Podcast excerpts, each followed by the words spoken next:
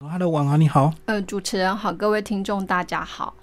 那广华一开始先跟我们作者介绍一下。好。嗯，作者福岛司，他其实毕业于广岛大学大学院博士。那他曾经担任东京农工大学大学院，也就是我们的那个呃研究院的教授。他主要研究的领域其实就是直升管理学，所以他出版了非常多的书籍，其实都是跟森林有关。那包括除了这本《漫步东京森林》之外，其实像还有《不可思议的森林》，或者是《图说日本的直升》。那在他的这些著作里头，因为他是这方面的专家，所以其实先前的书可能是比较偏就是学术研究。那但是这本《漫步东京森林》其实可以算是他就以导览的那个身份带着大家，呃，先从纸上漫步东京森林开始。对，所以他在这个。本书里头，其实每介绍一个一座森林，其实就是一条森林路线。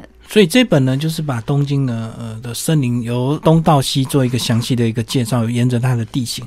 那一开始或许听众朋友会很好奇，这个东京是一个大都市，怎么会有森林？那是不是先把这个概念先稍微介绍一下？嗯，好，我们知道森林其实两个字，其中就有五棵木。那到底什么样的那个呃？状况可以叫做森林呢？其实就台北来讲，我们就有一个大安森林公园。那它里头的树木其实是成千上百，你根本很难一一的去数。那在东京森林的话，其实作者在这本书里头所介绍的二十八个地方，那它可能你听到的名称会有，哎，东京御苑，然后神宫、神神社，或者是山，或者是那个呃水鸟公园，或者是像冰离宫这样子，就是非常有历史感的地方。那这些地方里头，其实都。有森林存在，那我们知道，就是你可能十棵十棵，那只能说哦，它叫成排的行道树。可是到森林，它必须有一定的面积，那甚至其中其实，比方说像景之头公园好了，它可能就是三倍的那个东京巨蛋的大小。对，那我们平常这样子走去看的时候，也许我们赏樱的时候去过，也许我们赏枫的时候去过，可是我们可能就震惊于。于眼前的美景，然后看到整片那个烂漫的樱花，可是却没有想到过，哎，那它这些因素。到底有多少？有些地方它可能会标示出，哎，这里有几千棵樱樱花树，然后里头有多少品种的樱花。那除了这些樱花树呢？就是比方说，如果你是夏天去，如果你是秋天去，那在不同的红叶之下，在不同的浓绿跟淡绿之下，这些树木到底有多少种？那其实这个作者就是。让带着我们慢慢去看，哎，我们这样子一步一步走上那个步道，其实我们经过的树种有非常的多。那甚至从那个东京的低地，就比较靠海岸的地方，那一路慢慢往山那边走，那包括经过丘陵地，包括经过五藏野，然后到甚至可能非常闻名的那个高尾山。那其实这样子不同的。高低地形上，它所代表的植物、树木跟它生长的形态都有很大的不同。那这本书就是，其实作者用比较浅显易懂的方式来带我们去看，那也没有太多那个，就是你必须要知道。那个树木到底森林怎样生长，干嘛几阶段什么什么的？可是就是在这里我们可以看到说，哎，这些树就是有哪些差异性，然后它跟其实跟历史跟文化有怎么样的关系？那作者其实也讲了很多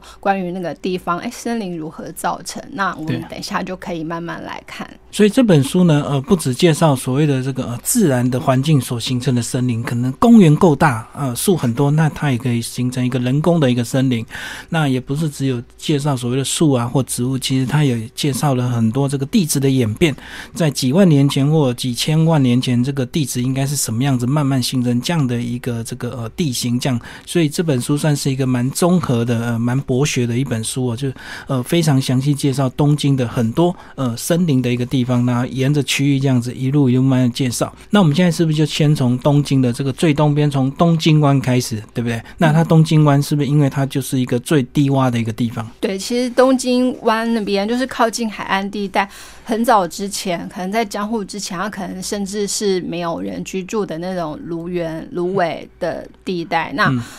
历代其实包括像大家知道德川家康之后的那个幕府啊，他们其实都会采用填海造地。那这些填海造地从别的地方移过来的土啊，那其实其中就会有一些植物的种子什么的，所以它其实会慢慢慢慢在海边这样累积起来生长。那我们就是从他一开始，比方说介绍，哎。冰离宫这个地方，其实我们知道冰离宫它是沿着它的那个河岸，其实也非常靠近那个出海口的地点。那以前甚至冰离宫里头还有那个呃，就是货物从上游运下来，然后在这边要上岸。那包括曾经就是中国进贡的那个大象，然后它也是就是。嗯，或者是那个上游木材砍下来，就是要作为江户人生活用的一些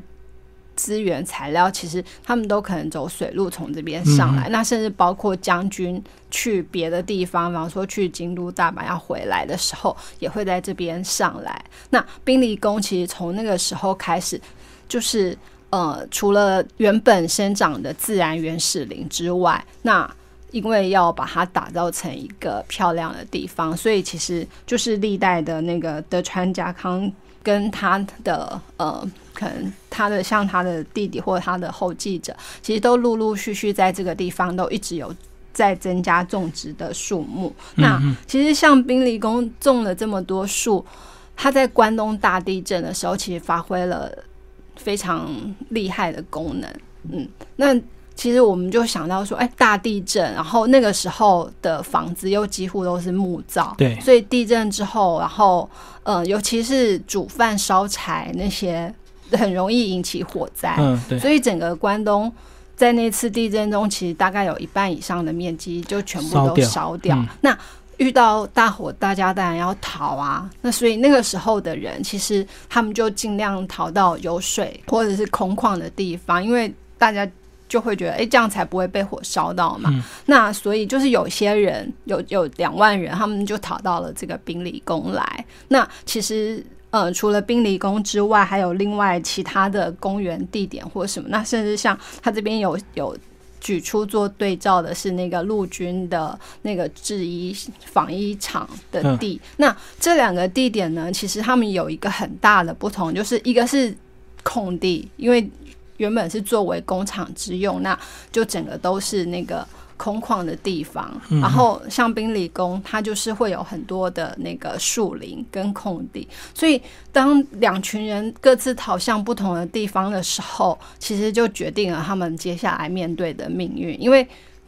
大火卷起的热风，其实它没有办法，它不会固定在一个地方，它一定是会扩散四散。所以，当它比方说这些热风、这些热龙卷来到冰理宫这个地方的时候，那它其实。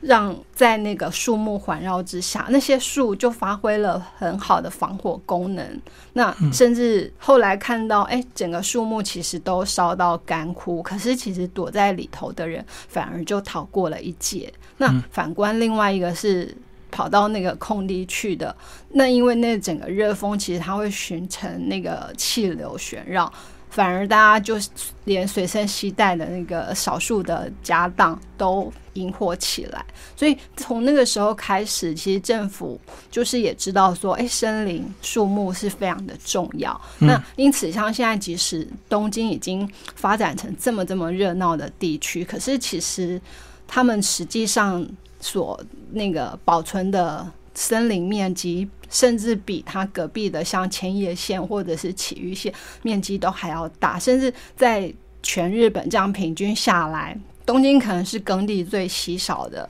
可是它的森林面积却不是那个，就是不是大家想象中，哎，全部都让位给高楼大厦。尤其是到现在，他们其实还非常认真的一直在那个打造森林。对啊，那甚至像最近，其实就也有那个非常知名的建筑师安藤忠雄。他就发起那个方舟计划，就说：“哎，明年是那个奥运，然后他觉得就是以这个为契机，他要呼吁更多人再度投入那个呃东京森林的保存跟打造。”对，那所以，我其实我们真的可以看到，哎，森林就是对人的生活其实有很大的影响。那是不是真的要把山林什么都砍伐，然后变成可以居住的地方？那当然，对于我们地小人稠的那个台湾来讲，可能这是发展的必然趋势。可是，同样是都市发展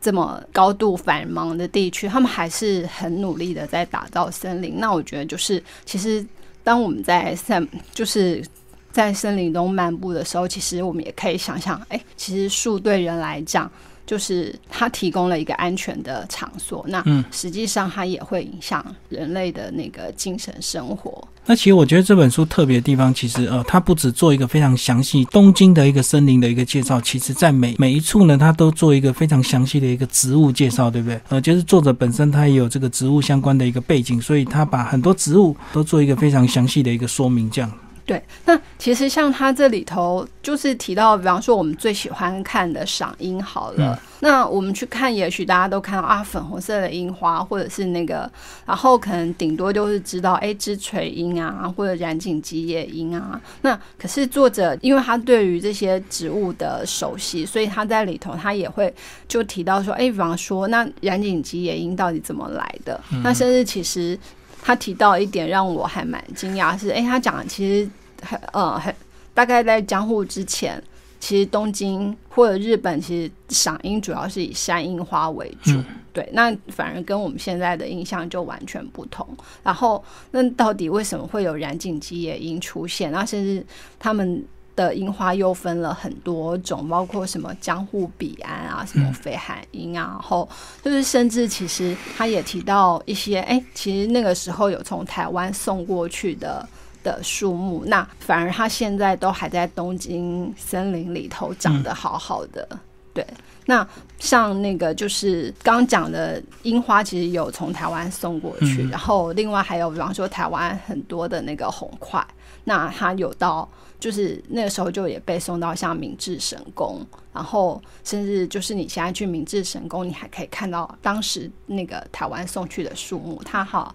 也有做那个标示，对啊。那像就是明治神宫，其实它就不是所谓的自然林。而是由人工打造的。那他们在打造这个森林，其实就一开始是非常有计划，因为像他们就觉得啊，神宫就是必须要有那种参天古树，然后在那种庄严肃穆的环境当中。可是，在东京，哎，东京就是这么多人居住，那你要如何打造出那样子一个绿树参天的森林？所以他们其实就想方设法，而且就去研究说，哎，那到底有哪些植物适合在平地生长？然后他们要怎么在那么短的时间之内去收集这么多的树木？所以他们那个时候还有就是呼吁全国捐赠从各地来的那个树，然后那时候就是连台湾其实。呃，算是日本殖民时代，所以他也有把树送过去。嗯嗯，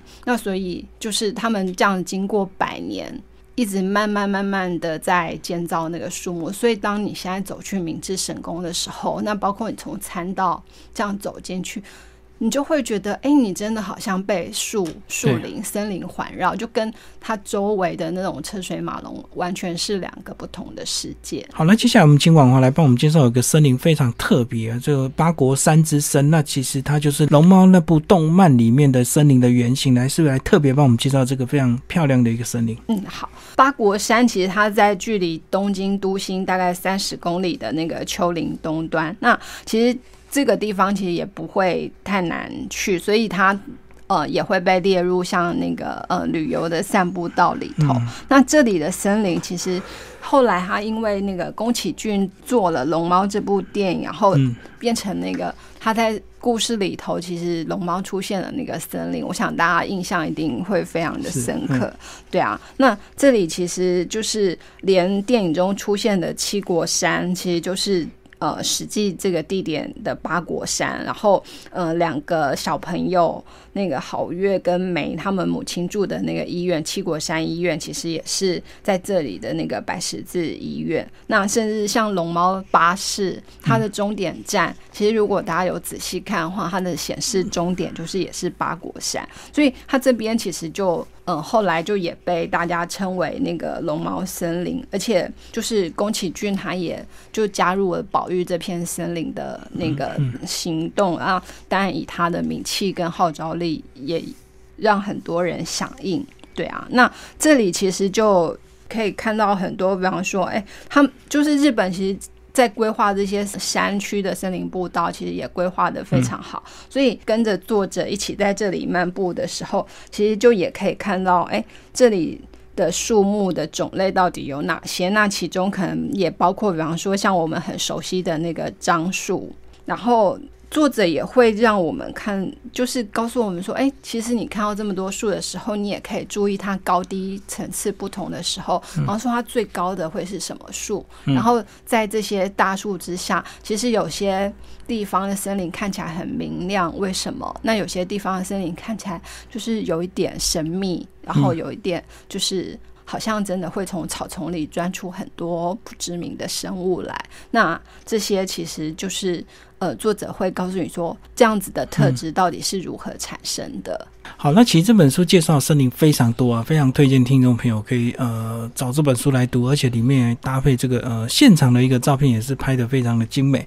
那这本书的最后章节，我相信也是最重要，他提到这个守护、培育以及打造中的一个森林，呃，是不是来帮我们介绍这个最后这个章节蛮重要的？嗯，对啊，因为大家都知道就是树木跟森林的重要性，那。当然，对东京的人来讲，他们也非常深切的那个体会。所以，比方说，曾经就是有一个地方，这里呃，作者写是那个柳洼。那柳洼这里其实它是一个算是新开发的地点，然后以前本来是就是五藏野的杂木林。嗯。嗯，可是因为人类就是居住需求，那就市区越开发越大，那一直开发到这边来，所以他们有些地域就是。都重化，然后要准备做那个住宅区，可是就有一群人，他们就觉得不行，就是这样全部都做成住宅区的话，那其实不止对当地的水土保持有很大的问题，甚至其实对居住在那里的人来讲，也不是一个好的条件，所以他们就很努力的想要把自己原本被划为那个住宅用地的地点变更那个变更使用方式，那。当然，大家都知道要变更这个其实是很困难的，所以他们其实也历经了那个就是十几二十年的努力，然后发起联署。而且其实大家就知道，哎，你变成住宅地，一定价格更高嘛。可是如果你就是作为一个森林的话，那它基本上就没有什么那个经济上的价值啊。可是这群人就愿意为了要保持。就是逐渐减少的那个森林面积，所以他们就做了很多的努力。那这个是就是尽力保存原来就已经存在的森林。那另外其实还有，比方说也借由学校一桥大学呃师生大家共同的努力，然后呃慢慢的来打造出新的森林。那甚至其实是就是呃作者讲到最后这个东京湾中进行的那个海之森的建造，那。目前，如果我们去的话，其实我们还没有办法进到这一片打造中的森林来，因为它其实就还是在那个慢慢的建造当中。那这里其实原本一直到昭和时候，就是大概到那个二十世纪末的时候，其实它这边就是整个是那个垃圾堆积掩埋场。对，那可是一些专家，然后。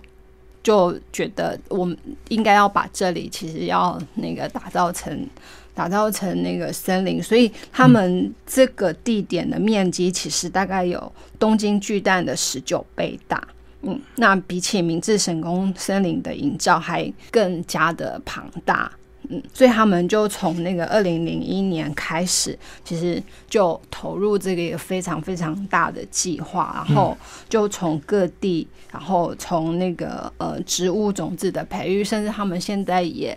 发现很多植物其实也会濒临那个灭绝。对那他们也利用这个呃机会，就是呃逐渐保留下来，其实几乎快灭绝的植物。那包括其实他在书中提到一个很漂亮的那个呃植物叫虎尾悬铃草啊，它甚至经过百年，中间都看不到它的踪迹，可是嗯。后来在那个植物园里头偶然发现了它的那个种子，然后就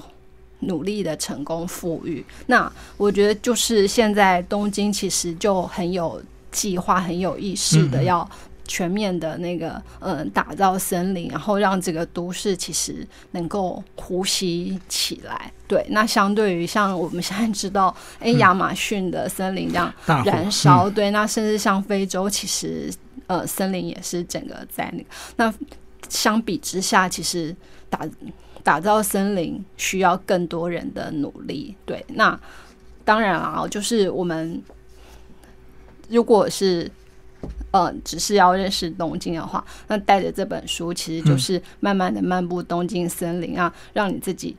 渐渐的跟自然接触，这时候你会慢慢享享受到，哎，自然这个森林带给你的一些呃愉悦的心情。非常谢谢我们的践行文化的编辑庄婉华为大家介绍这本书《漫步东京森林》，谢谢。